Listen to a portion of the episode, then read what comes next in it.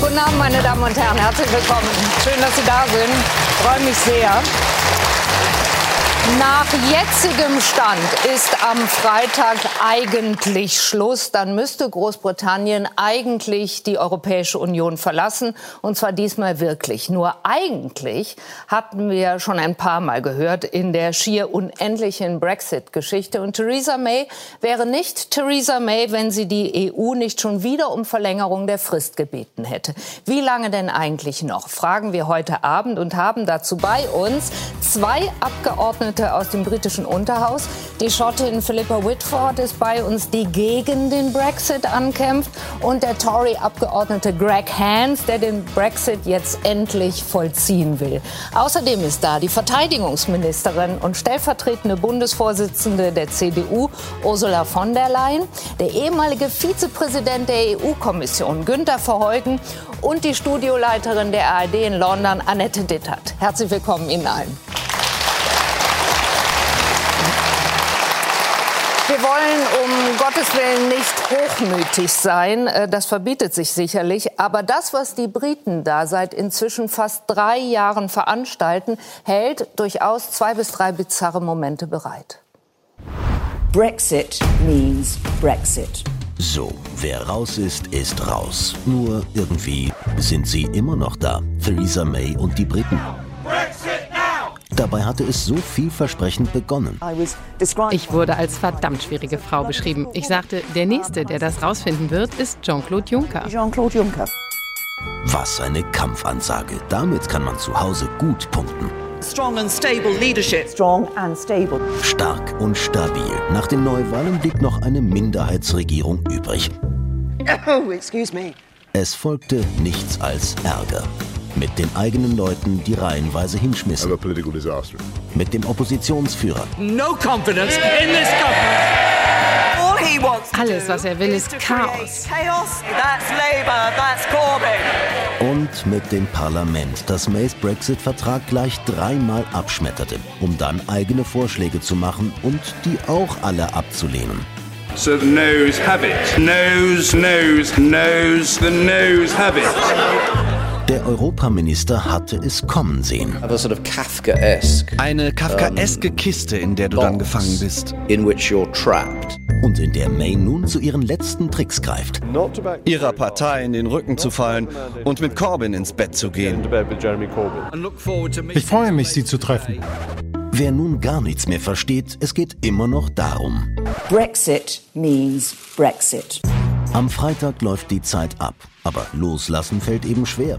Theresa May hat beim Europäischen Rat um weiteren Aufschub gebeten. Bis zum 30. Juni. Und die Europawahl Ende Mai, da könne man ja noch mal mitwählen, findet May. Frau von der Leyen, will Theresa May mit dem nächsten Wunsch nach Verlängerung des ganzen Schlamassels eigentlich inzwischen alle auf den Arm nehmen? Keineswegs, denn äh, es geht ja ähm, um wirklich viel und das ist eine schwierige Situation für unsere britischen Freunde. Was sie jetzt gemacht hat durch den Brief, den sie geschrieben hat und äh, die Bitte um Verlängerung bis Ende Juni, Sie hat wieder Bewegung in die Sache gebracht. Denn äh, ich glaube, ganz unüblich für das britische Unterhaus ist und die Regierung, dass die Regierung auf die Opposition zugeht und versucht, einen Kompromiss herzustellen. Das, was wir hier kennen, das ist tägliche Arbeit bei uns. Das ist sehr ungewöhnlich äh, für Großbritannien. Und sie hat zweitens etwas getan, was äh, wichtig ist auch für die Europäer. Sie hat deutlich gemacht, dass wenn ähm, über den 26. Mai hinaus die Verlängerung geht, sie sich jetzt vorbereitet mit der Regierung die rechtlichen Schritte unternimmt, dass äh, Großbritannien gegebenenfalls, wenn es so lange noch in der Europäischen Union ist, an den europäischen Wahlen mit teilnehmen kann. Das heißt, wir haben jetzt eine Bewegung in der gut? Sache. Nun, angesichts äh, der Vorgeschichte, die Sie eben ja auch geschildert haben, ist ähm, doch jetzt gut, dass äh, diese Optionen sich verengen auf zwei. Die eine, die keiner von uns will, das ist der Hard Brexit der wirklich massive Folgen der haben no. Deal Brexit. Der No-Deal-Brexit. Mhm. Und das Zweite ist eben die Frage, und die müssen wir Ihnen natürlich stellen, Worauf kann sich das britische Unterhaus einigen? Was ist es, was ihr für zukünftige Beziehungen mit uns wollt? Und lasst uns darüber reden.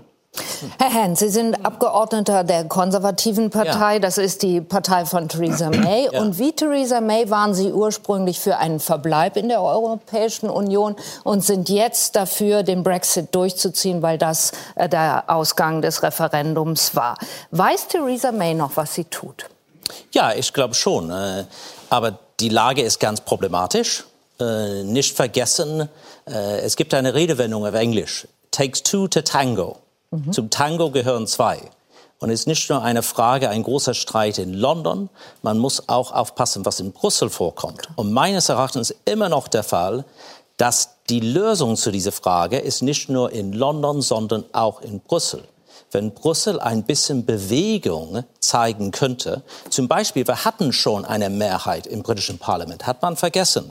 In Januar war eine Mehrheit 317 gegen 301 was bei uns eigentlich eine große Mehrheit ist, für die sogenannte Brady-Änderung. Das heißt, wir nehmen doch das Abkommen, wir stimmen dafür, für das Abkommen, aber mit einer anderen Lösung zu der irischen Grenze, um dass der harte Brexit und harte Grenze auch vermeidet. Da ist die Mehrheit in dem britischen Unterhaus. Ich war ursprünglich gegen das Abkommen, äh, das erste Mal im Januar. Das zweite Mal und dritte Mal habe ich dafür gestimmt. Aber um das über die Linie zu kriegen, braucht man eine Änderung in Brüssel. Und ich sage nicht, dass alle 585 Seiten von dem Abkommen müssen geändert sein. Mhm.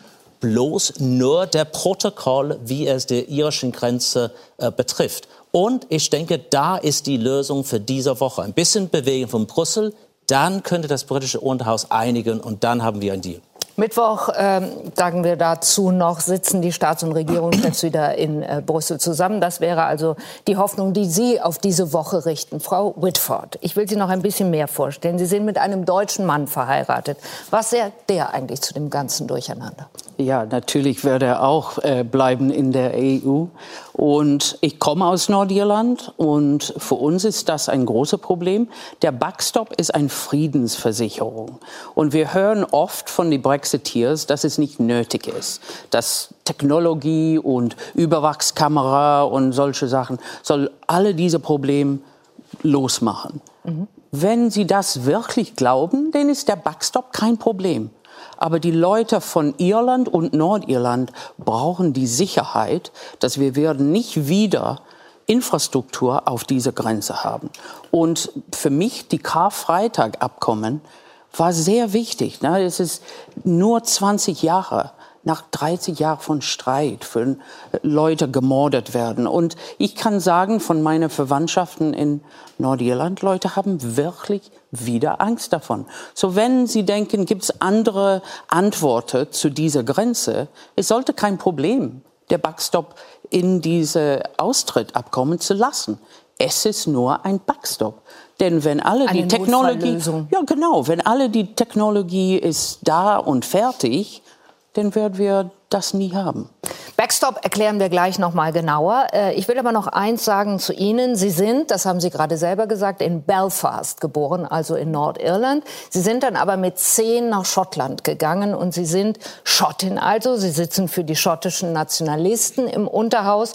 Sie wollen wie die große Mehrheit der Schottinnen und Schotten in der EU bleiben. Deshalb nochmal gefragt, wir haben es ja im Film auch ein bisschen versucht nachzuerzählen. Wie viele Tage Ihres Lebens, was meinen Sie, Frau Whitford, äh, haben Sie inzwischen wohl schon damit verbracht, an Theresa May zu verzweifeln? Ja, 62 Prozent Wähler im Schottland haben in, für Verbleiben in Europa äh, äh, gestimmt. Ja. Und die schottische Regierung war die erste, das hat einen Kompromiss gelegt. Und das war im Dezember 2016. Mhm. Wir suchen, dass wir sollte im Binnenmarkt bleiben, mhm. weil wir brauchen mehr Leute in Schottland. Für uns Personenfreizügigkeit ist existenziell. Ja. Aber die Problem ist, dass Theresa May würde uns nicht hören. Sie sagt nur Nein. Sie will nichts mit uns zu tun haben. Und so die Leute in Schottland fühlen, dass unsere, was wir brauchen, was wir wünschen, wie wir gewählt haben, ist total ignoriert von Theresa May. Und damit können wir nicht mit sie in, in Westminster arbeiten. Sie, muss, sie hat von Anfang gesagt, ich will über die Parlament und auch über die Vereinigten Königreich mit Leuten sprechen und einen Plan machen und den nach Europa. Das hat sie nicht gemacht. Sie kommt nur jetzt Kompromiss zu suchen, weil ihr Plan äh, kaputt gegangen ist. Annette, Sie müssen über jede noch so wilde Wendung äh, dieses ganzen äh, Durcheinanders äh, Abend für Abend berichten. Wie oft denken Sie da eigentlich, die haben einen Dachschaden? Nicht so oft, ehrlich gesagt, weil ich ja erstmal immer verstehen muss, wie der Dachschaden heute gerade funktioniert. Und das heißt, man muss sich mit wahnsinnig viel technischen Details, was diese parlamentarischen Regeln angeht, sehr schnell immer wieder auseinandersetzen und das wirklich auch verstehen, um es dann dem Zuschauer zu ersparen. Mhm. Und da ist das mit dem Nachdenken manchmal gar nicht so einfach. Man ist da wirklich auf Autopilot. Wenn ich dann, und das ist jetzt der, die Journalistin in mir, wenn ich dann aber abends das Licht ausmache und aus dem Büro nach Hause fahre oder gehe, dann ist das natürlich schon anders. Und dann bin ich als Mensch, der da ja auch lebt, seit vielen, vielen Jahren, seit über zehn Jahren jetzt, und sich da auch noch immer zu Hause fühlt, trotz allem, dann ist das vor allem deprimierend, wenn man so sieht, wie, ja, wie sich hier einfach eine ganze Nation selbst zerlegt. Das ist dann traurig. Und das geht dann auch nicht ganz spurlos an einem vorbei. Herr Verheugen, äh, Sie sind Erweiterungskommissar gewesen innerhalb der EU. Sie haben sich vor allen Dingen darauf konzentriert, anderen Staaten den Beitritt zur EU möglich zu machen. Jetzt beschäftigen auch Sie sich ähm, durch Lesen, viele Gespräche mit einem Austritt. Das ist was ganz anderes. Jetzt hören Sie von der Verlängerung, um die Frau May bitten will. Meint sie das Ihrer Meinung nach wirklich ernst, den Brexit bis Ende Juni verschieben zu wollen? Der 30. Juni ist kein Zufallsdatum. Äh, am 2. Juli würde sich das neue Parlament äh, konstituieren. Das will man also offensichtlich dann nicht mehr mitmachen im ersten Schritt. Ähm, sie will aber die Briten nun an der Europawahl teilnehmen lassen, obwohl die Briten doch mit der EU nichts mehr zu tun haben wollen. Ist das verständlich und ernst zu nehmen? Wenn ich im Unterhaus säße, würde ich sagen, it's beyond me. Also das geht, das geht, das geht, das geht über mein, das geht über meinen Horizont. Also ich kann, ich kann die Logik hier nicht erkennen. Was, was für einen Sinn soll es machen, äh, Ende Mai an der Europawahl teilzunehmen und Ende Juni äh, aus der Europäischen Union auszuscheiden? Und deshalb bin ich auch nicht ganz einverstanden, Frau von der Leyen, was, äh, was Sie gesagt haben. Im Grundsatz das Problem auf der Zeitschiene lösen zu wollen, da stimme ich zu. Das ist die einzig, die einzig denkbare Lösung, die wir noch haben, weil ja vermutlich hier niemand äh, diesen harten Brexit will, dann geht es nur mit Zeit, äh, aber ganz bestimmt nicht äh, mit, mit wenigen Wochen. Und wenn ich noch eins sagen darf, äh, mit dem Austritt und, und, dem, und, dem, und dem Beitritt. Das Prinzip ist aber dasselbe. Das, das Wesens, der Wesenskern der europäischen Integration ist die Freiwilligkeit. Ja, wenn, wenn es nicht auf Freiwilligkeit gegründet wäre, wären wir ein Imperium. Freiwilliger Beitritt, freiwilliges Drinbleiben. Ja? Und wenn einer gehen will, dann muss, und es ist eine demokratische Entscheidung, dann haben wir das zu respektieren, ob es uns gefällt oder nicht. Ja, es mag uns noch so hart ankommen, wir haben es zu respektieren. Wir haben dann nicht Rachegelüste zu haben und sondern den zeigen wir es jetzt aber mal und äh, damit es ja keiner das äh, dasselbe antut, sondern da muss die Lösung gefunden werden, die für beide die beste ist, damit auch der Weg zurück ja, nicht, nicht verbaut wird. Denn in der Politik gibt es nie ein Niemals. Ja? Und das kann noch mal wieder anders kommen. Im Moment ist um sich das noch mal vor, äh, vor, Augen zu halten, der Zustand so, Großbritannien könnte den geregelten Austritt aus der EU maximal bis zum 22. Mai verschieben. Ähm, 22. Mai äh, deshalb, weil die Wahl, die Europawahl vom 23. bis zum 26. Mai stattfindet. Und das ginge aber nur, wenn das Unterhaus bis Freitag, dem 12. April, den Deal, der einzige, der im Moment vorliegt, angenommen hätte. Die Zeit drängt also, aber jetzt überbieten sich Theresa May und Ratspräsident Tusk mit ihren Verlängerungsideen. Der Brief an Donald Tusk vom vergangenen Freitag. Theresa May bittet den EU-Ratspräsidenten darin um eine weitere Verlängerung, einen Aufschub des Brexit-Termines bis zum 30. Juni. Man treffe sicherheitshalber auch Vorbereitungen für die Europawahl, so die Premierministerin. Tusk lässt fast zeitgleich verlauten, auch er könne sich einen Aufschub vorstellen, sogar von bis zu zwölf Monaten, es sei denn, man einigt sich früher. Doch die Diskussion um eine erneute Verschiebung stößt auf Widerspruch in der EU, vor allem bei französischen Politikern. Wenn wir den Grund nicht kennen, warum Großbritannien eine Verlängerung haben will, können wir keine positive Antwort geben.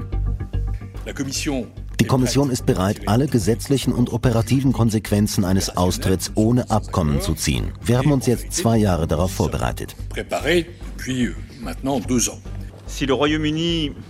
Wenn das Vereinigte Königreich drei Jahre nach dem Referendum nicht fähig ist, eine Lösung anzubieten, die auch eine Mehrheit hat, dann hat es im Prinzip schon eine Wahl getroffen, ohne Abkommen zu gehen. Die EU kann nicht die langfristige Geisel einer politischen Krise im Vereinigten Königreich sein. Herr Hens, was haben Sie gerade festgestellt? Das Gesicht von Herrn Varadkar. Äh, von Herrn Varadkar. Denn die, das ist der irische Premierminister, ja, der, der neben Herrn Macron stand. Denn die meisten Leute, die haben Angst vor einem No-Deal-Brexit. Ich, ich denke auch, das ist keine gute Idee. Aber wie die Lage jetzt ist, wird es doch ein harter Brexit am Freitag, kommenden Freitag sein. Außer wenn wir ein Deal durch das britische Unterhaus kriegen können. Im Moment, ich bezweifle es, dass doch ein Deal kommt das durch das britische Unterhaus bevor Freitag. Also ich denke, dass wohl möglich sein könnte, dass Theresa May doch für ein hartes Brexit möglich sein, sein halten kann, wenn zum Beispiel sie sagen würde, die Brüsseler haben es so schwierig gemacht, meine eigene Partei hat es so schwierig gemacht, die Labour spielen auch nicht mit. Die einzige Lösung ist vielleicht doch, dass wir verlassen die EU ohne, äh, ohne Vertrag. Was ich denke, ist zu bedauern. Ich habe äh, dagegen gekämpft, ich habe für Remain mhm. gekämpft, aber das könnte doch die schlimmste Lage sein. Nur jetzt Und wir müssen alle zusammenarbeiten, um das zu verhindern. Ganz genau, alle zusammenarbeiten. Sie haben eben schnell gesagt, die EU müsste einen Vorschlag machen, Brüssel müsste nachgeben.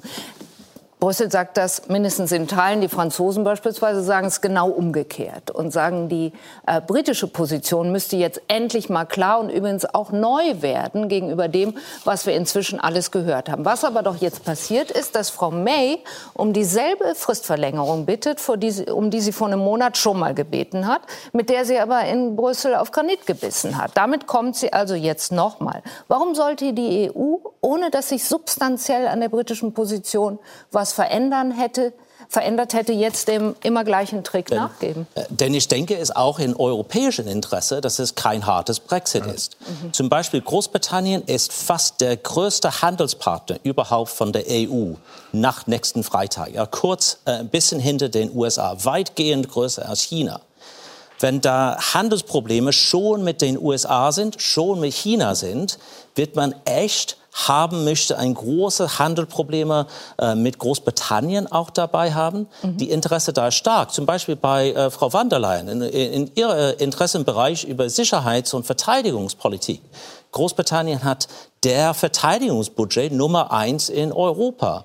Wir haben Truppen stationiert in, in Europa um für die europäische Verteidigung. Wir haben 2000 äh, äh, Kraftfahrzeuge in Paderborn.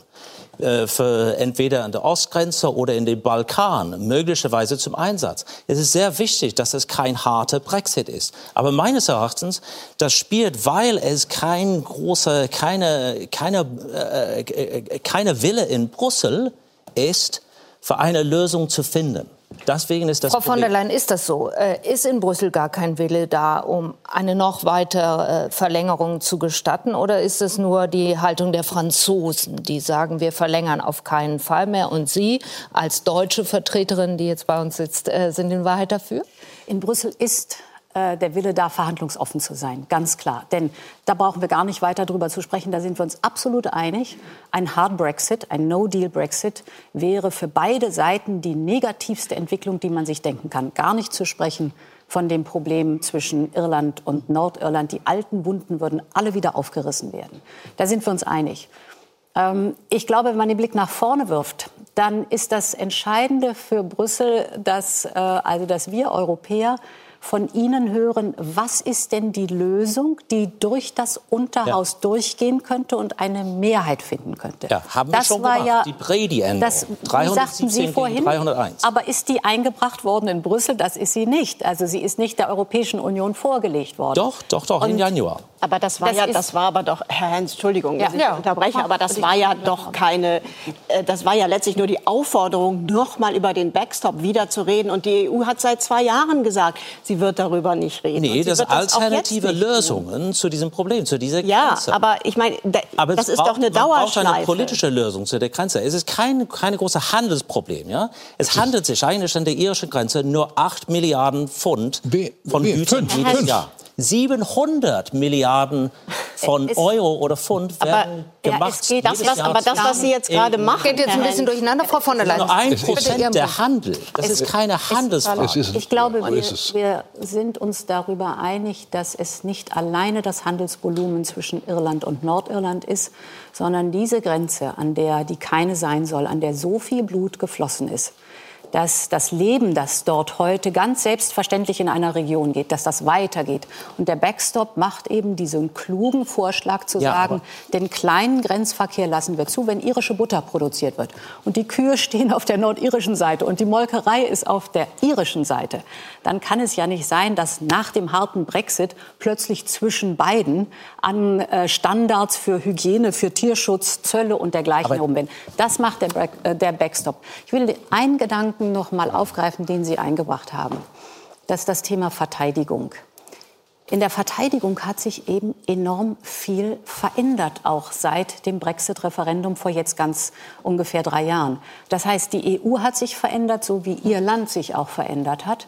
Und ich glaube, einen zweiten Gedanken, den wir auch hier noch mal wälzen sollten. Aber soll das heißen, wir kann, brauchen die Briten nicht mehr? Wir brauchen die Briten dringend. Und es hat sich aber viel verändert, weil in Europa die Europäische Verteidigungsunion inzwischen aus der Taufe gehoben worden ist. Ich habe aber mit Gavin Williamson, meinem Kollegen drüben äh, in Großbritannien, inzwischen enge Verbindung. Wir haben ein Joint Vision Statement aufgeschrieben. Wir haben miteinander vereinbart, viel enger zu kooperieren. Also es geht weiter nach vorne, weil wir wissen, dass wir diese Lähmung des Brexit-Verhandelns ähm, nicht so ausdehnen dürfen, dass wir die wichtigen großen Themen dieser Welt nicht äh, aus den Augen verlieren. Wir dürfen ja nicht vergessen, wir sind uns so nah in unseren Werten, wir sind uns so nah in unserer Wirtschaft. Das, was wirklich die Herausforderung für uns gemeinsam ist, ist die Frage, wie stellen wir uns mit China auf? Wie stellen wir uns mit Russland auf? Wie stellen wir uns dem Terror? Das sind doch die Themen, die wir gemeinsam miteinander besprechen. Ich will noch mal bleiben bei der Schwierigkeit, die sich aber im Moment zeigt, eine Lösung zu finden für die festgefahrene Brexit Situation, bevor ich das versäume.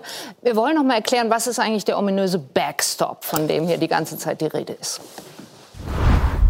Die Grenze zwischen EU-Mitglied Irland und dem britischen Nordirland. Eine offene und grüne Grenze. Früher hingegen solche Bilder in Nordirland. Terror und Gewalt, Ausdruck eines jahrzehntelangen blutigen Konflikts. Vergangenen Donnerstag die Bundeskanzlerin beim irischen Premierminister Leo Varadkar in Dublin. Das Signal, wir, die EU, lassen Irland nicht im Stich. Wir wollen bis zur letzten Stunde alles tun, um einen ungeregelten Austritt Großbritanniens zu verhindern. Ein zentraler Punkt im Streit um den Brexit-Vertrag die Irland-Grenzfrage. Um die offene Grenze zu bewahren, ist im Vertrag der sogenannte Backstop vereinbart. Backstop heißt so viel wie Sicherheitsnetz und er greift, wenn Großbritannien und die EU sich in einer Übergangsfrist nach dem Brexit bis spätestens 2022 nicht auf ein Handelsabkommen einigen können. Dann würde Großbritannien in einer Zollunion und Nordirland zusätzlich auch im Binnenmarkt der EU bleiben, und zwar bis eine Lösung gefunden wird, unbefristet. Das lehnen viele Briten und vor allem die Brexit-Befürworter ab. Auch deshalb ist das ausgehandelte Brexit-Abkommen im Parlament bislang durchgefallen. Annette, nun sitzen ja Theresa May und äh, der äh, Labour-Chef Jeremy Corbyn zusammen, was bei den Brexiteers, den Hard Brexiteers, auf äh, große Empörung getroffen ist, dass sie das überhaupt macht. Ist von den beiden eine Lösung zu erwarten, die zum Beispiel diese Frage, an der ja sich ganz, ganz viel erzählen lässt, lösen lässt? Also diese Frage wird, glaube ich, im Moment zwischen den beiden gar nicht besprochen, weil die ist Teil des Austrittsabkommens, wo die EU eben gesagt hat, Herr Hens, und da wollte ich Ihnen eben auch gerne noch mal kurz widersprechen, ja ganz klar immer wieder gesagt hat, daran wird nicht mehr gerüttelt und auch aus guten Gründen nicht. Damit ja, aber jetzt nur, nur wieder anzufangen, das halte ich für... Das ist nicht die, das Abkommen. Nein. Das ist nur der Protokoll zu dem Backstop. Ja, das ja. ist nicht das ganze Abkommen. Ja, mir geht es nur darum, damit immer wieder anzufangen, immer wieder zu sagen, wir müssen den Backstop aufmachen. Wenn Brüssel nun seit Jahren sagt, lassen Sie mich mal ausreden, wenn Brüssel seit Jahren sagt, das machen wir nicht, das ist eben wenig produktiv ja, aber und das ist auch, auch Teil. Sein. Warum tatsächlich. muss nur London Kurz mal ausreden lassen. Ausreden okay. lassen. Es, das ist doch genau diese Dauerschleife, die, seit, die in diese Paralyse, in diese Lähmung jetzt geführt hat. Ich glaube, das ist einfach, das wird nicht viel bringen. Die Verhandlungen zwischen Corbyn und May beziehungsweise zwischen ihren Arbeitsgruppen, ja. die könnten tatsächlich eine Wende herbeiführen, okay. wenn denn die beiden einen Kompromiss finden. Das wird ganz entscheidend, was da in den nächsten zwei Tagen passiert ja. vor Mittwoch. Ähm, da ist jetzt nur die große Frage, können Sie einen finden und wenn ja, wo liegt der? Ähm, ich halte die Chancen für sehr gering. Aber ich halte es auch nicht für ganz ausgeschlossen, denn der politische Druck ist hoch. Aber die Gefahr ist vor allem für Corbyn, für die Labour-Partei ganz, ganz hoch. Die können eigentlich fast nur verlieren. Wenn das schief geht, kann May auf Corbyn zeigen und sagen, der ist schuld. Wenn es nicht schief geht, heißt das, dass die beiden einen Kompromiss finden, ja. wo Labour eigentlich von seinem Prinzip eines, eines Binnenmarkts, was Labour immer gesagt hat, und einem zweiten Referendum wahrscheinlich abweichen muss. Und dann wird Labour in der Gefahr sein, am Ende einen Tory-Brexit herbeigeführt zu haben. Und daran müsste und dürfte und wird wahrscheinlich die Partei zerbrechen. Also das halte ich für extrem schwierig im Moment und ich kann es mir kaum vorstellen, aber ich würde es auch nicht ausschließen.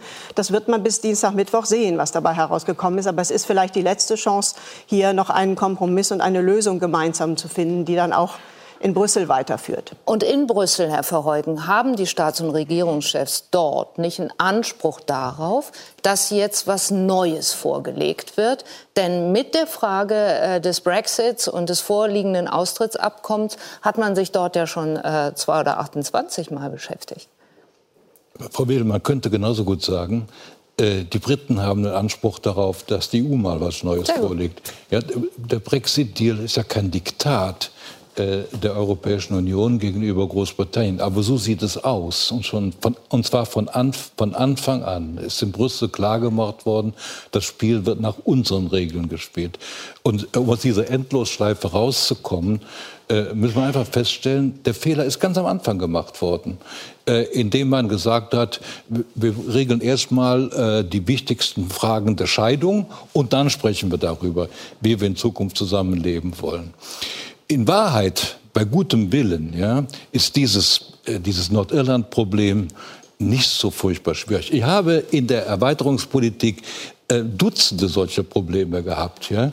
Und mit, mit, gut, mit gutem Willen auf beiden Seiten sind die alle gelöst worden. Sehen Sie doch mal die Dimension. Das ist eine Insel bei Gott, eine, noch nicht mal eine große Insel. Ja, wenn Sie da was kontrollieren müssen, können Sie das an den Häfen und den Flughäfen machen. Die, die, wir brauchen dort keine Personenkontrollen. Wieso denn? Und bei dem Handelsvolumen, das wir dort haben, das ist doch ein Prozent. Das ist doch lachhaft. Da stehen, da stehen diese, diese, diese paar Milliarden stehen gegenüber einem Faktum, das wir heute noch nicht genannt haben. Die Wirtschaftskraft Großbritanniens in der Europäischen Union ist so stark wie die Wirtschaftskraft der 20 weiterer Mitglieder. 20. Wir verlieren nicht ein Mitglied, wenn, die, wenn das Vereinigte Königreich geht. Wir verlieren das Gewicht von 20 Mitgliedstaaten. So, damit man die Dimensionen mal richtig sieht. Und äh, ich denke, äh, das Problem ist nur lösbar, äh, wenn man sagt, wir gehen zurück auf, auf Null ja? und fangen, fangen noch einmal an äh, und äh, machen ein umfassendes, ein umfassendes Abkommen, ein großes Freihandelsabkommen, das eine Zollunion einschließen würde. Aber Sie, ich, ich weiß, wo die Probleme liegen. Die Probleme liegen nicht auf der britischen Seite. Die Probleme liegen auf der Seite der EU, weil wir eine, ein solches Freihandelsabkommen nur unter Vorbedingungen abschließen würden, äh, die für Großbritannien nicht akzeptabel sind.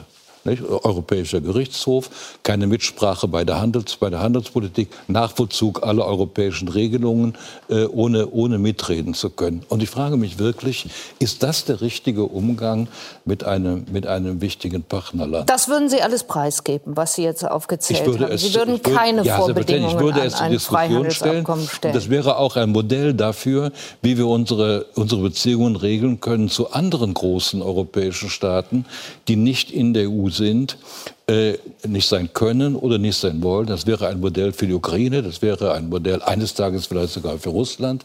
Das könnte ein Modell sein für die Türkei, wenn die Beitrittsgespräche scheitern sollen. Diese Chancen sind alle nicht ergriffen worden. Stattdessen, stattdessen hat man einen, einen Weg gewählt, der von Anfang an zum Scheitern verurteilt war. Das haben ja viele Leute damals auch gesagt. Äh, so wird es, so wird es nicht gehen. Und wenn wir das nicht einsehen, dass dieser Weg falsch ist, äh, dann passiert genau das, was niemand hier will äh, nämlich ein, ein chaotischer, äh, unge ungeordneter Brexit mit Folgen, die keiner, die keiner übersehen kann. Wir haben ein Interesse daran, ja, wir haben ein Interesse daran, dass Großbritannien nicht geschwächt wird in diesem Prozess. Wir haben ein Interesse daran, dass wir die engstmöglichen Verbündeten bleiben. Nicht nur Frau von der Leyen wegen ihrer Interessen, die ich voll, ich teile voll, was Sie gesagt haben, ja, aber aus vielen anderen Gründen auch. Großbritannien muss unser engster Partner in Europa bleiben. Und wir sollten alles tun, was wir können, um es vielleicht sogar noch zu erreichen, dass man sich die Sache noch einmal überlegt. Ich hatte nämlich gar nicht für so ausgeschlossen. Ja? Äh, dass das letzte Wort überhaupt noch nicht gesprochen ist in dieser Sache. Und zwar bei den, bei den, bei den Wählerinnen und Wählern in Großbritannien. Frau Whitford, ähm, Sie haben eben an manchen Stellen äh, dessen, was Herr Verheugen gesagt hat, genickt. Wäre das also Ihre, Ihr Wunsch auch, dass man das ganze Ding noch mal vollkommen neu aufmachte, nach drei Jahren, die Sie ja nicht zuletzt äh, Stund um Stund im Unterhaus gesessen haben, um über das zu verhandeln, was jetzt vorliegt? Das ist, warum ich denke, eine längere Fristverlängerung, äh, neun Monate, ein Jahr.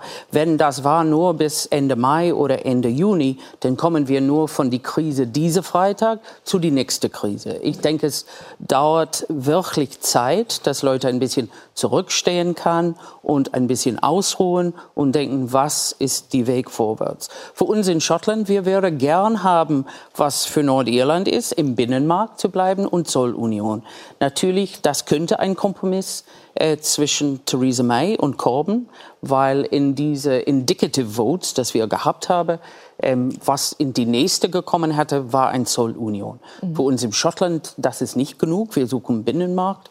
Aber das war der Plan von Labour. Und so ist vielleicht kommen sie irgendwo da. Das hilft ein bisschen für Irland, aber nicht genug, ohne dass wir würde in die Nähe von den äh, Regeln äh, und Bedienungen von Europa oder besten im Binnenmarkt. Es gab viele Brexiteer haben in 2016 gesagt, natürlich werden wir im Binnenmarkt bleiben. Ne? Die Problem war, keiner hat geschrieben, was bedeutet Brexit? Und Brexit bedeutet, Brexit hilft nicht. Aber ich denke im Moment, jeder, ne, im, im unteren Haus ist es klar, die Abgeordneten sind äh, sehr müde. Und ich denke auch in Europa, die Leute sind ein bisschen mehr geärgert. Mhm. Und man kann gute keine gute Entscheidung machen in, in solche Lage. Ich denke, ein längerer ja. Fristverlänger macht die Möglichkeit ein bisschen zurück zu stehen. Ich werde gern ein zweites Referendum machen, okay. weil die Leute jetzt wissen sie, was Brexit bedeutet. Ja. Und es bedeutet das nicht auch nur der Brexit. Weg raus. Ja. Ne? Das war total nicht klar in 2016. Aber mindestens, dass beide Seiten könnte zurück vom, vom Rand, vom Gefahr stehen und ein bisschen mehr in Ruhe Nur das denken. hieße doch auch, und wären Sie dafür, dass dann die Britinnen und Briten an der Europawahl teilnehmen würden. Würden Sie das? Ja, ich finde es gut. Ne? Ich, ich denke, so wir sollte da.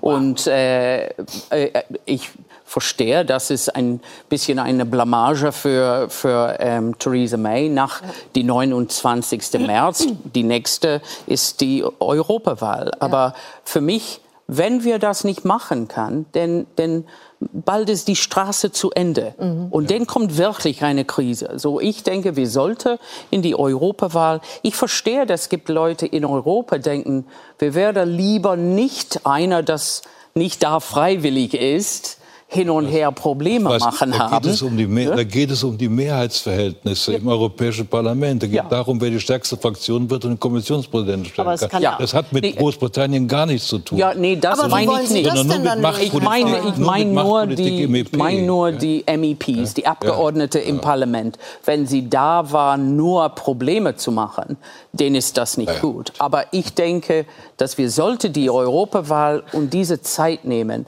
bis Ende des Jahres oder bis nächstes Jahr und jetzt kommt Theresa May Kompromiss suchen. Das hat sie seit drei Jahren nicht gemacht.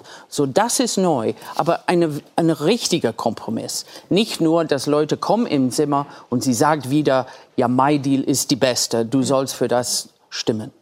Herr Hens, äh, ich habe Ihr Kopfschütteln gesehen. Wären Sie auch dafür, an der. Europawahl teilzunehmen? Ich denke, das wäre einfach lächerlich, wenn Großbritannien drei Jahre nach dem Referendum für das Aus aus der EU demokratisch entschieden hat, in einer Europawahl teilzunehmen. Das ist nicht gut für Großbritannien und nicht gut für Europa. Denn in Großbritannien würden gewählt nicht nur einen Nigel Farage, sondern wahrscheinlich 30 Nigel Farages und verschiedene andere Leute. Das ist der ehemalige Vorsitzende Der ehemalige von UKIP. Vorsitzende von UKIP und der Tommy Robinson, der äh, far right ist. Ja, die Leute würden Also gewinnen. ganz rechte. Ja, sehr weit rechts. Aber das wissen wir Und doch noch gar nicht. Die, die Leute würden gewinnen. Und das ist nicht gut für Großbritannien. Vielleicht geht das und, ja ganz anders Und man aus. muss zurückgehen zu was Herr, Ver- Herr das Verheugen mag hat gerne gesagt. Europa. Dass die, eigentlich die Lage Großbritanniens hier drin ist sehr wichtig, auch für europäische Interessen und für deutsche Interessen. Ich war sehr interessiert für Ursula von der Leyens Manifest von der CDU und CSU für die Europawahl, habe ich heute gelesen. Und da drinnen steht, wir respektieren die demokratische Entscheidung des britischen Volkes für das Aus aus der EU und wir möchten gerne äh, enge Zusammenarbeit machen mit Großbritannien und sogar wenn es ein No-Deal-Brexit ist, dann möchten wir ganz schnell äh, umfangreiche Abkommen zusammen haben. Ja, das ist ganz, finde ich ganz gut. Die ganze Meinung von der CDU. Richtig zitiert, Frau von der Leyen? aber also, ich denke, ich denke, es wäre lächerlich auf beiden Seiten, wenn wir eine Europawahl haben. Ja, das, das wäre so, das, das wäre auch. so Das möchte ich noch mal nachfragen. Wollen Sie das wirklich zulassen, Frau von der Leyen? Wenn wir jetzt immer hören, hier muss mehr Zeit gelassen werden, dass ähm, bei einer Wahl, die ja ehrlich gestanden eh kein Straßenfeger ist, äh, wo manch einer äh, sich ähm, äh, entschließen muss, hinzugehen.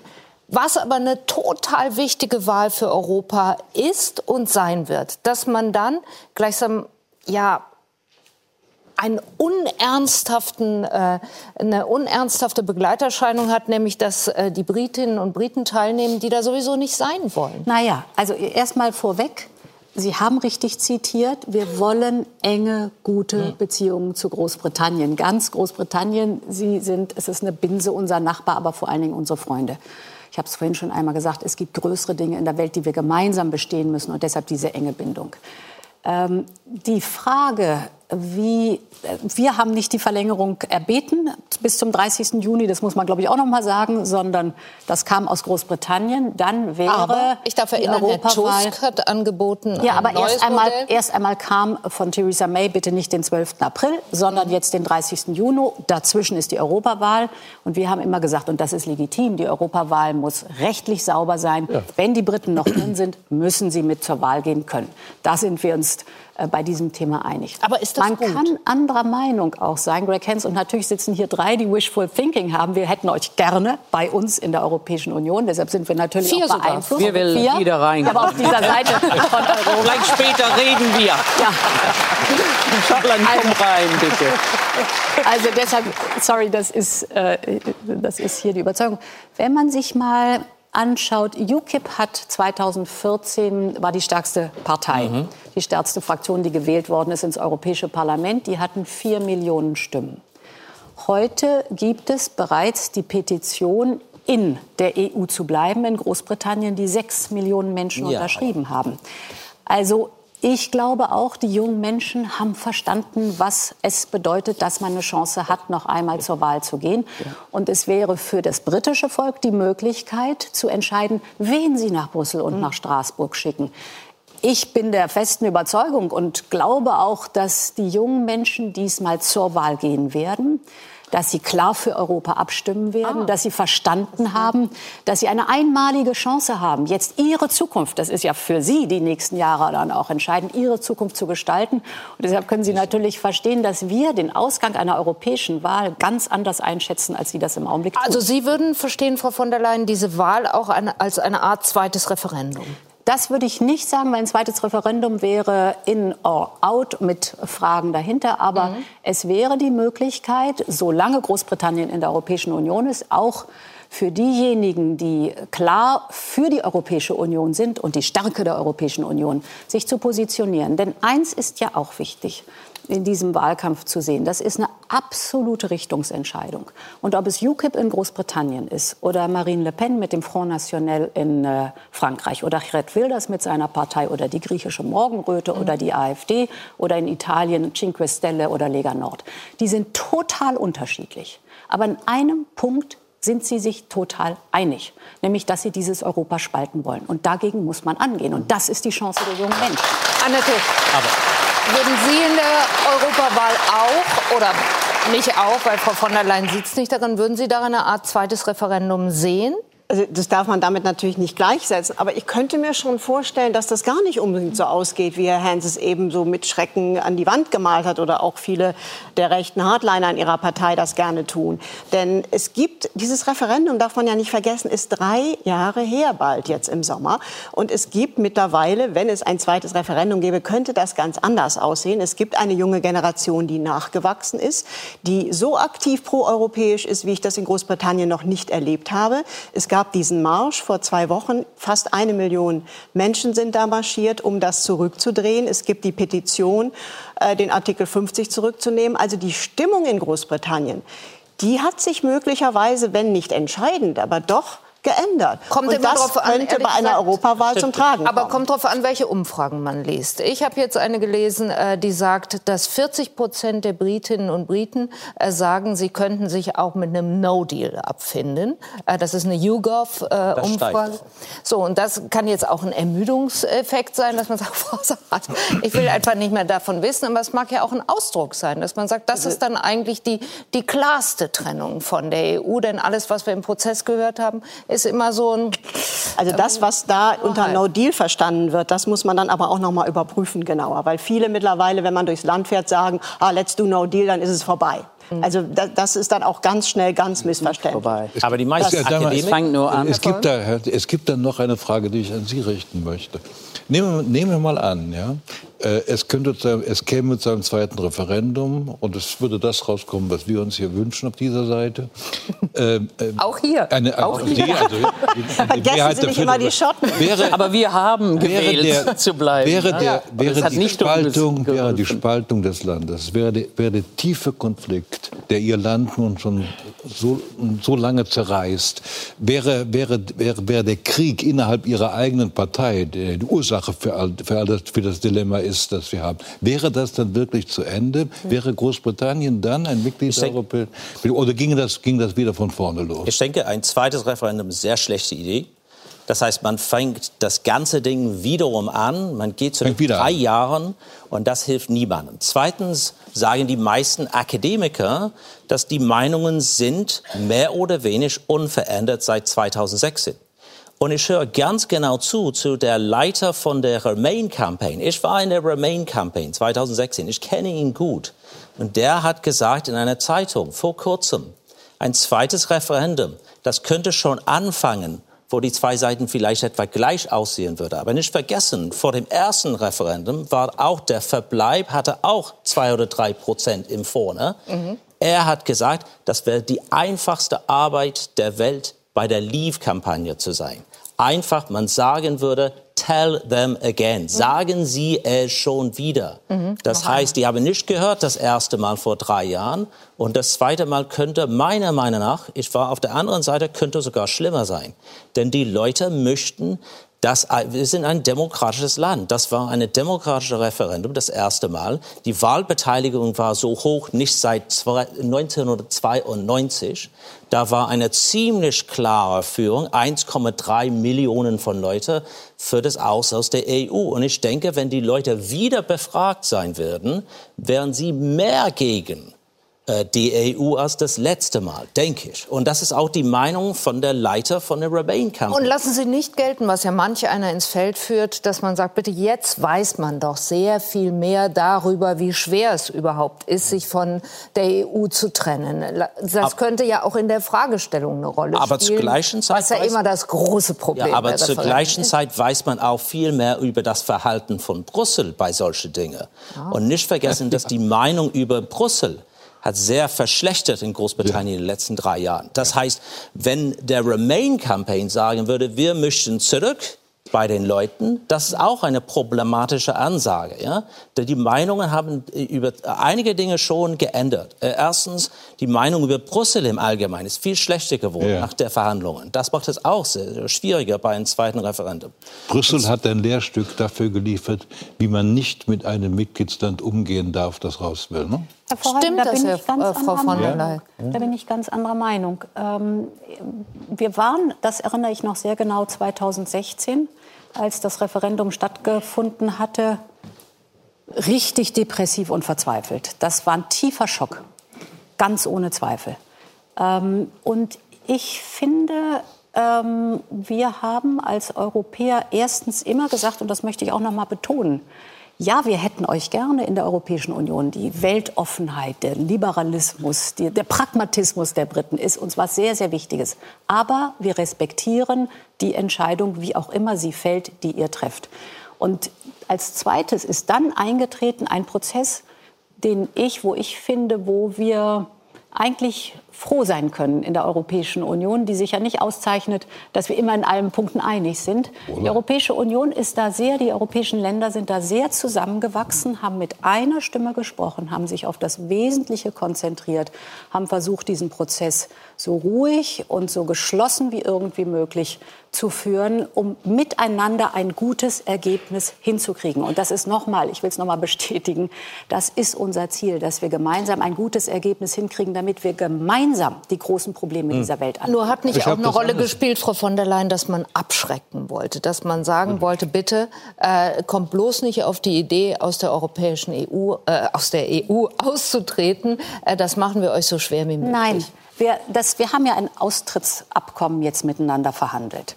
Und da war für uns wichtig eine Lösung, die in Irland, Nordirland keine harte Grenze ähm, mit sich bringt. Der Schutz der britischen Bürger in der Europäischen Union und der äh, europäischen Bürger in Großbritannien und dass wir die Finanzen klären. Das war schwierig gewesen mit den Finanzen, aber das ist geklärt.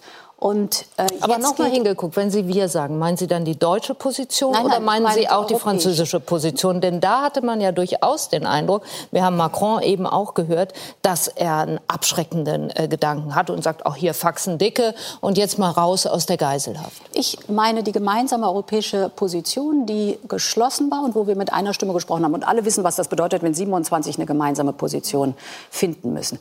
Was eingetreten ist, und das muss man, um der Wahrheit die Ehre zu geben, eben auch mal sagen, ist, dass die Halbwahrheiten, ich will sogar sagen Lügen der Extremen vor dem Brexit nach dem Referendum äh, in sich zusammengefallen sind. Also alle kennen das klassische Beispiel, dieser Bus, auf dem immer stand, 350 Millionen äh, Pfund werdet ihr sparen, wenn ihr aus der EU austretet und die tun wir in das britische Gesundheitssystem. Und drei Tage nach der Wahl kamen sie an und haben gesagt, ja, nein, war nicht so zwölf gemeint Stunde. oder zwölf Stunden nach Zwölf Stunden bitte. Das heißt, Nächster Morgen haben sie ja, weg von dieser Versprechen. Das heißt, äh, da muss man auch der Wahrheit die Ehre geben. Es ist in Großbritannien auch was passiert, nämlich ich würde sagen ein Ernüchterungsprozess, auch was die Versprechungen angeht. Das Füllhorn wird über euch ausgegossen, wenn ihr aus der Europäischen Union aussteigt. Nein, dass wir gemeinsam lernen, es ist enorm schwer, einen guten Trennung so hinzukriegen, dass es dann ein gemeinsamer Weg auch wieder nach Frau Whitford, ich möchte von Ihnen noch mal hören. Sie sind ja für ein zweites Referendum. Herr Hans hat gesagt, bitte die Stimmung gegenüber der EU ist so viel schlechter geworden.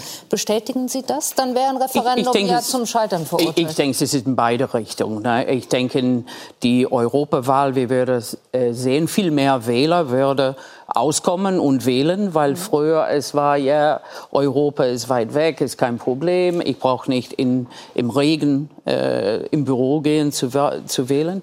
Aber jetzt, ich denke, es wird. Ich denke, viel mehr Leute wissen, was sie verlieren. Und wie, wie ist das immer? Ne? Man weiß nur, was, was man hat man könnte das verlieren. Mhm. Und gibt es viel mehr äh, Reden und Sprechen über, was die Vorteile haben wir von Europa. Für mich als Arzt, wir haben so viele Vorteile über Gesundheitssystem. Für uns, die, die Ärzte und Krankenschwestern, das sind unsere Kollegen im Schottland. Na, dass wir als Forschung zusammenarbeiten. Und das sind oft EU-Bürgerinnen. Ja, ja, äh, sind EU-Bürger. Und die mehr nördlich und in die Hochland und Insel ist, ist mehr und mehr diese Proportion von EU-Bürger, mhm. äh, viel aus Deutschland, ne, auf die Insel, auf Shetland und ist Viertel die Allgemeinärzte sind, kommen aus Europa. So, wir haben viele Kollegen damit. Das war ein Vorteil. Aber auch, dass wir hier kommen kann mit unserer Sicherheitskarte, dass wir als Pensionier kann in die Sonne unsere Rentezeit haben. Und dass als ganze 28 Länder machen wir Forschung zusammen. Wir haben so viel entwickelt über neue Medizin. Mhm. Ähm, und, und durch die Europäische Medizinagentur ist so viel schneller von Labor zu Patienten. Ne? Und auch die neue Regel über Sicherheit in Arbeit. Als junger Chirurg hatten wir immer Patienten von Fabrik ne? mit Hand und Armprobleme oder ähm, gebrannt von, von äh, Chemie und so weiter, weil keiner hat Interesse darüber. Und viel von diesem Druck, dass wir mehr sauber Wasser und Straßen und Luft haben sollte, kommt aus Europa. Und wir haben viel Angst, dass ohne diese Druck mhm. die Interesse, mehr Regeln für Geschäftsmänner würde nicht da sein. Und, und ich fühle, dass Leute wissen das viel mehr. In 2016 keine Hand von äh, Gesundheitssystem oder Gesundheit gesprochen. Keiner hat von Nordirland gedacht. Mhm. Keiner hat von diesem Problem gesprochen. Es war nur, wir gehen raus. Und die Plan war nicht da. Es gab keine White Paper oder etwas geschrieben. Und es ist nur über Jahre, die Problem ist, Theresa May hat endlich gelernt, ja, wir würden gerne in die Europäische Medizinagentur oder die Chemikalische Agentur bleiben. Die Checkers-Plan war wirklich Kuchen und Essen. Ne? Wir will weggehen, aber wir will immer noch alle was gut haben. Ja, ja. Und das ist die Problem. Wenn, wenn Großbritannien denkt, ja, wir will raus, mhm. wir kann nicht ohne Geld und ohne da mitarbeiten, alle was gut aus Europa halten. Und ich denke, in dieser Europawahl, es gab viel mehr Leute, das verstehen mehr, was die von Europa gehabt haben. Annette, was muss Theresa May denn jetzt in den nächsten Tagen machen? Und was wird sie mutmaßlich in den nächsten Tagen machen? Keine Ahnung. Also, ich glaube, das ist eine Frage, die kann nicht. im Moment wirklich niemand beantworten. Ich würde nur gerne noch mal einmal kurz zu, zu Ihnen, weil das glaube ich nämlich auch und das habe ich auch so erlebt. Deswegen braucht man, glaube ich, nicht so Angst vor den Briten in den Europawahlen haben. Da gibt es wirklich tatsächlich ein ganz neues, anderes Bewusstsein. Das heißt nicht, und da haben Sie auch recht, Herr Hens, dass unbedingt ein zweites Referendum anders ausgehen würde. Aber ich fände es trotzdem gut, wenn es das gäbe, weil wenn man jetzt eben nach drei Jahren die Fakten kennt und dann noch mal so abstimmt, abstimmt. Und das halte ich auch für durchaus möglich. Ja, aber man hat so ausgeht, Resultat von dem ersten zumindest, ähm, durchgeführt. Man hat noch nicht den Resultat von dem ersten Referendum durchgeführt. Ja, das ist völlig antidemokratisch. Nein, warum ist das, das, antidemokratisch, ja, wenn man jede Gewerkschaft geht zu, ihrer, zu ihrem Unternehmen und verhandelt einen Deal, dann geht sie zurück zur Belegschaft und sagt, guck mal, das ist das, was wir kriegen können. Und dann wird noch mal darüber abgestimmt. Was ist daran undemokratisch? Denn der Referendum, der Referendum war ganz schön klar, wie es eigentlich auf der Zettel war. Wir, der Verbleib oder das Gang, äh, Vergehen aus der, der EU. Mit Aber im Moment die Beteiligung, believe and remain. Die, ja hate her deal. Ja. ja. Na, er macht es keiner Die Situation ist total verfahren. Das kann doch jetzt nur noch demokratisch legitimiert werden, nee, wenn man zurück ans Die Volk Lösung liegt eigentlich, man geht zurück zu dem Abkommen und man führt das durch das britische Parlament. Alle sagen, da ist keine Mehrheit für irgendwas. Aber doch, Da war eine Mehrheit am 29. Januar Nein. für die Brady-Änderung. Die Mehrheit war das dafür heißt, nochmal das zu ist ein. Märchen. Die reden. Brady Aber Amendment war für das ein Märchen. Abkommen, für das Abkommen mit Änderungen zu dem Backstop eine andere Lösung. Und das ist sehr flexibel. Aber jetzt noch Da mal liegt die gefragt, Lösung, Annette. Das war ja die Frage, das war gemeint. Was passiert in den nächsten Tagen? Was wird sie machen? Wird sie den Deal noch ein viertes Mal abstimmen lassen? Macht sie Also- das? Und hat sie dann eine leichte Veränderung, keine Ahnung wo, erreicht, äh, um den dann diesmal äh, durchzubekommen? Denn eins muss man ja sagen, es wurde immer knapper. Ja, also ich denke, ich meinte das eben, das war jetzt kein Scherz, sondern ich weiß es wirklich nicht. Und es ist wirklich im Moment das Allerschwierigste überhaupt, auch nur eine ansatzweise stimmige Prognose zu machen, weil so viele Player hier verwickelt sind. Ich denke, dass es nicht unmöglich ist, dass sie ihren Deal noch einmal am Donnerstag äh, nach Brüssel zurückbringt, dass sie das diese Woche noch einmal probiert und das unter dem enormen politischen Druck, der ja jetzt herrscht, das tatsächlich durchgeht. Das halte ich nicht für ausgeschlossen.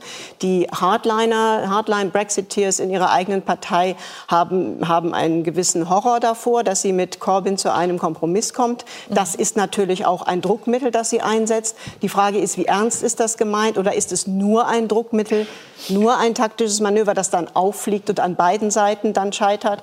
Das ist ganz schwer zu sagen. Also die nächsten Tage werden, glaube ich, wirklich entscheidend. Ähm, und es kann eben auch nach wie vor noch so ausgehen, dass wir am Freitag, also wir, also Großbritannien, dass die Insel am Freitag tatsächlich mit No Deal rauscrasht. Auch das ist nicht ausgeschlossen, obwohl ich nicht den Eindruck habe, dass die EU daran ein Interesse hat und das zulassen will. Und wie hartleibig wird sich die EU zeigen? Naja, wenn Sie mich fragen. Ja. Ich glaube, äh, also, äh, es, äh, es, ist, es ist wirklich so, dass äh, niemand ein Interesse daran hat, dass es zu diesem chaotischen Brexit kommt. Ja? Niemand.